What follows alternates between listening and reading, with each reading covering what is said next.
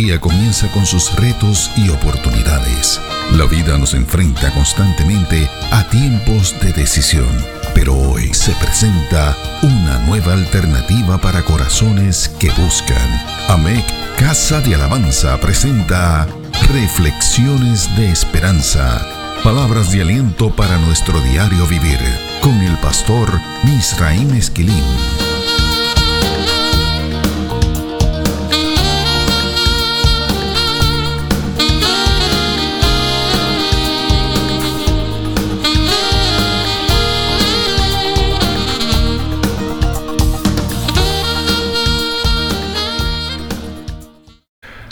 Recibe bendiciones del Señor. Nuestras reflexiones más recientes han sido dedicadas al análisis de la segunda oración paulina que encontramos en la carta a los Efesios. Efesios capítulo 3, los versos del 14 al 21.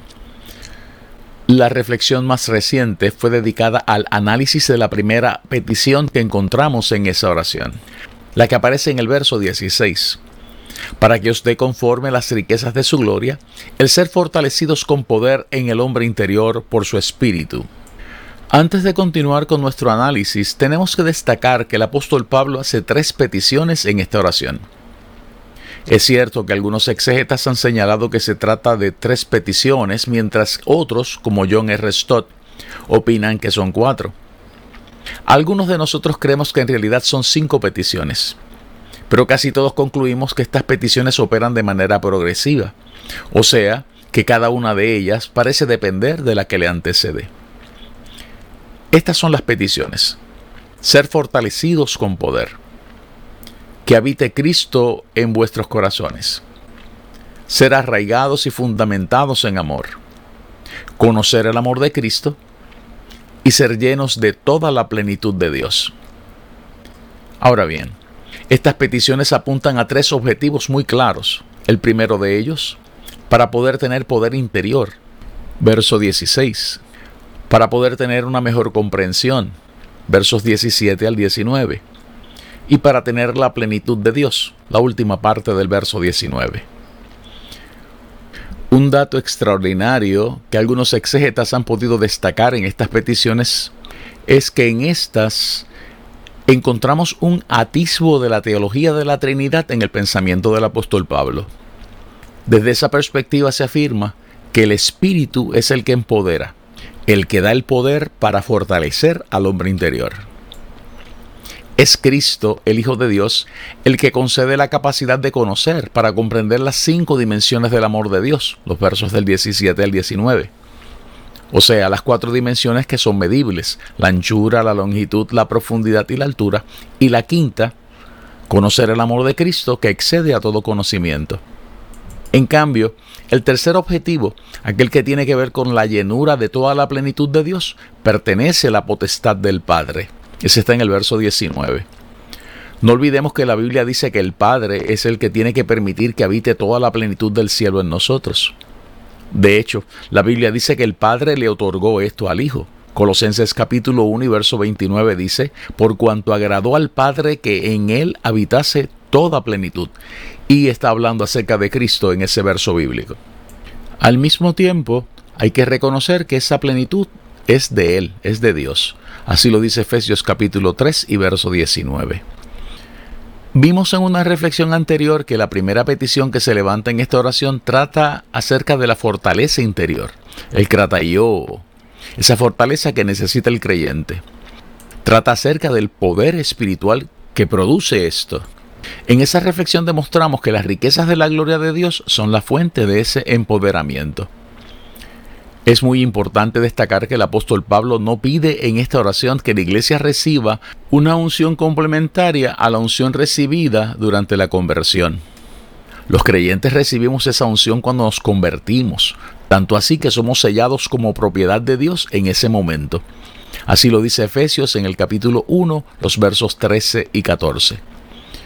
Pablo está pidiendo aquí que los creyentes sean fortalecidos de forma continua por el mismo Espíritu que los identificó y calificó como propiedad del Señor.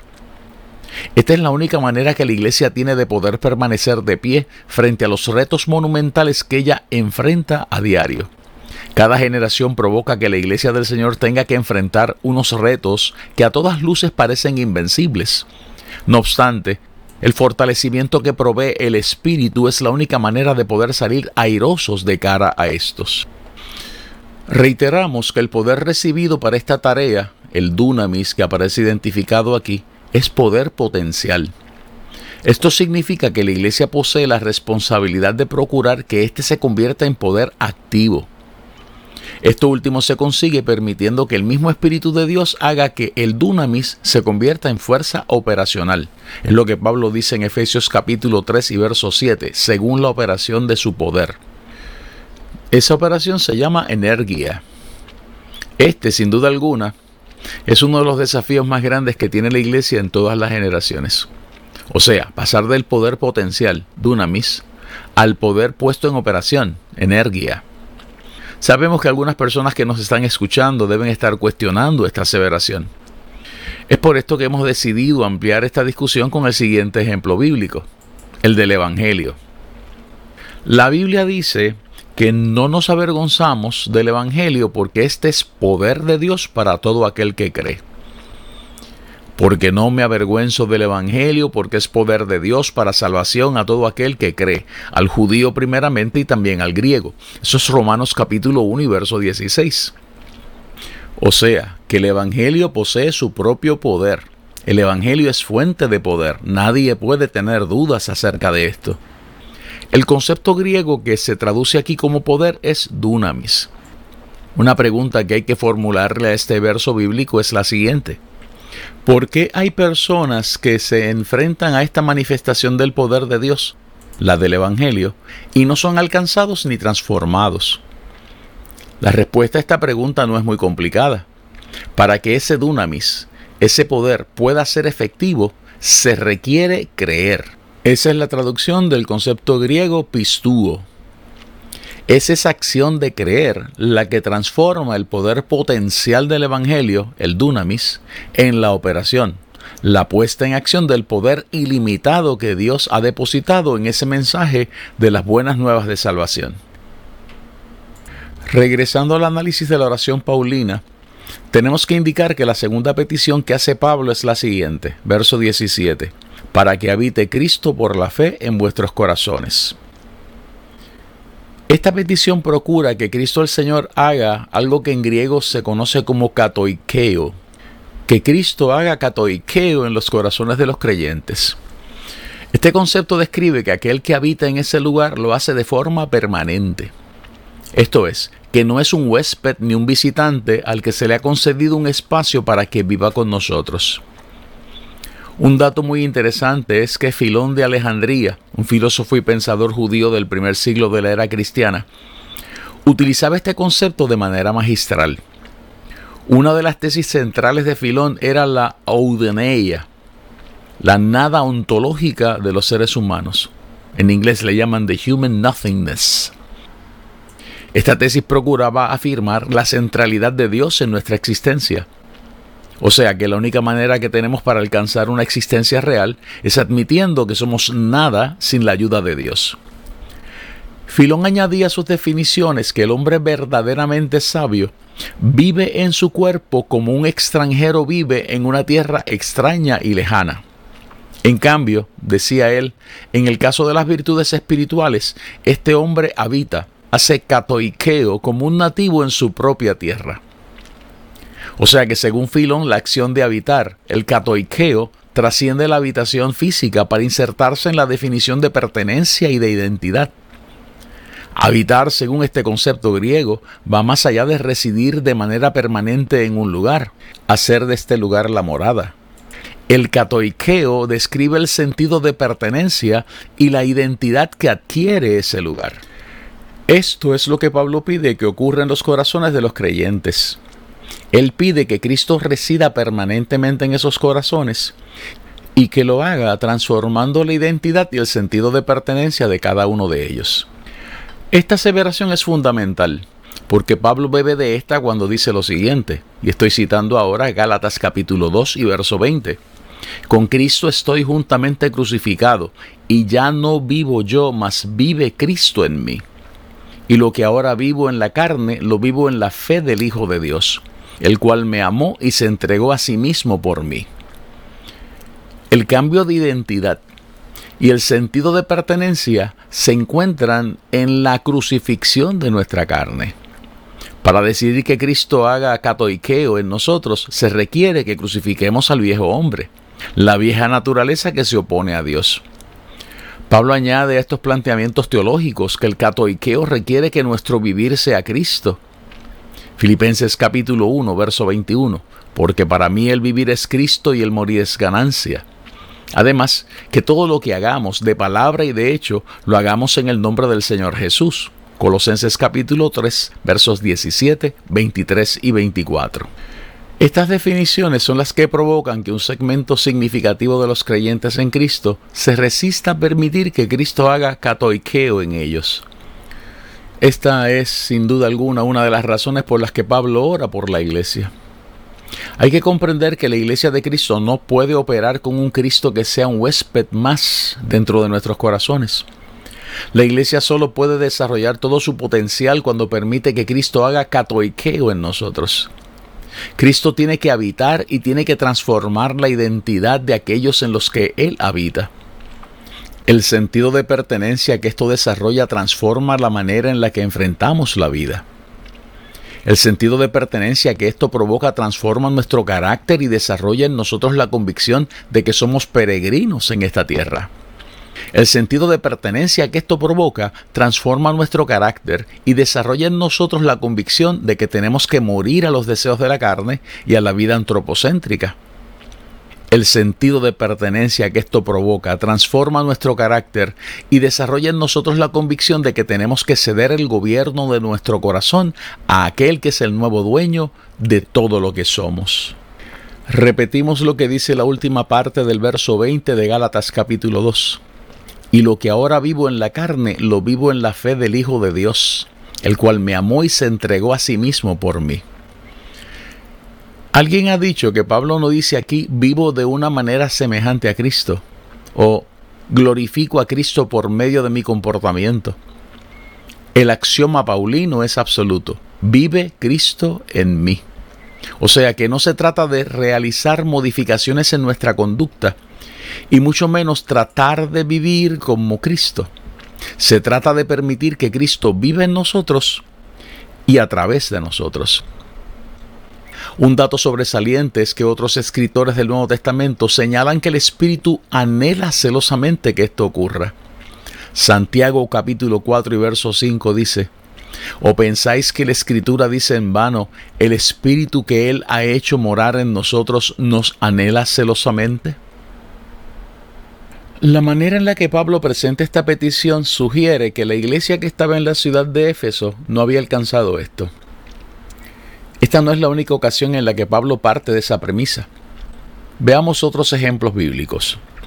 Romanos capítulo 8, versos 9 y 10. Mas vosotros no vivís según la carne, sino según el Espíritu, si es que el Espíritu de Dios mora en vosotros. Y si alguno no tiene el Espíritu de Cristo, no es de él.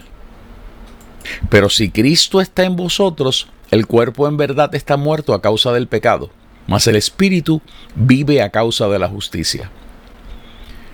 Los elementos condicionales utilizados aquí son claros. En primer lugar, Pablo le escribe a la comunidad de creyentes en Roma, o sea, a la comunidad de aquellos que han sido sellados por el Espíritu Santo como propiedad de Dios. Sin embargo, Él les hace saber a estos que lo que les va a proponer va a funcionar de manera efectiva, y cito, si es que el Espíritu de Dios mora en vosotros, y si Cristo está en vosotros. Reconocemos que estas son declaraciones muy fuertes, no obstante, sabemos que cuando el Espíritu Santo inspiró a Pablo para hacerlas, no lo motivó una agenda punitiva, de castigo. El Espíritu Santo siempre procura acercarnos más y más a Dios y a las agendas de bendición que Él ha preparado para nosotros. Veamos otro ejemplo bíblico. Gálatas capítulo 4 y verso 19 hijitos míos, por quienes vuelvo a sufrir dolores de parto hasta que Cristo sea formado en vosotros. Este verso bíblico enfatiza que los creyentes atravesamos por un proceso de formación y de transformación. La meta de este proceso es que Cristo sea formado en nosotros. Nadie se equivoque con esto. Cuando venimos a Cristo Jesús, cuando le aceptamos como Salvador y como Señor, recibimos la salvación del alma y el perdón de nuestros pecados. Esto es instantáneo. No obstante, a menos que nos vayamos con el Señor en ese mismo instante, entonces da inicio un proceso de formación. Cristo tiene que ser formado en nosotros. Hay que destacar que todos estos procesos son voluntarios. Dios nunca nos forzará a aceptar ni a llegar a algún lugar fuera de nuestra voluntad. Esta es una de las razones por las que hemos sido invitados a orar incesantemente. Lo hacemos para recibir la ayuda celestial constante que nos facilita ceder nuestras voluntades y nuestros deseos al deseo de Dios. Pablo ora a favor de la iglesia y pide que Cristo pueda hacer catoiqueo en el corazón de cada creyente. El apóstol añade a esta petición que él anhela que esto suceda por la fe de esos creyentes, la fe puesta en acción. Ahora bien, algunas traducciones bíblicas nos permiten ver con mayor claridad la interdependencia que existe entre esta petición y la anterior. Leamos los versos 16 y 17 de Efesios capítulo 3 utilizando la nueva traducción viviente. Pido en oración que de sus gloriosos e inagotables recursos los fortalezca con poder en el ser interior por medio de su espíritu entonces Cristo habitará en el corazón de ustedes a medida que confíen en Él. Echarán raíces profundas en el amor de Dios y ellas los mantendrán fuertes. O sea, que la intervención del Espíritu que nos empodera facilita el que nosotros accedamos a permitir que Cristo haga catoiqueo, que Cristo habite en nuestros corazones. Reflexiones de Esperanza fue una presentación de AMEC Casa de Alabanza.